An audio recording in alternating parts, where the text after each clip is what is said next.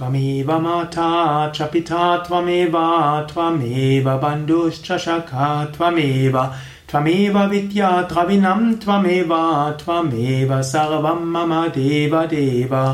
कायेन वाचा मनसेन्द्रिया वा बुद्ध्यात्मना वा प्रकृतेस्वभावात् करोमि अद्यात् सकलम् परस्मै नारायणायेति समापयामि सर्वाधर्मन् परित्यज्य मामिकं शरणं वच। अहं त्वा सर्वापपिभ्यो मोक्षयिष्यामि मा शुच